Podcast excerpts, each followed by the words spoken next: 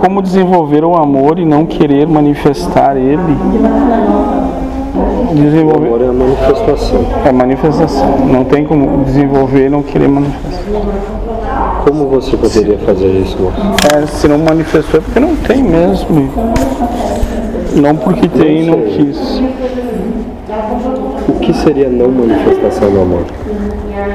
É que eu ditei algo do tipo assim: quanta dor tu vai querer ter aqui para tu manifestar o amor? Quer dizer que é como se tu já tivesse e não tá querendo entregar. O amor é algo tão intangível que você não tem a necessidade de provar.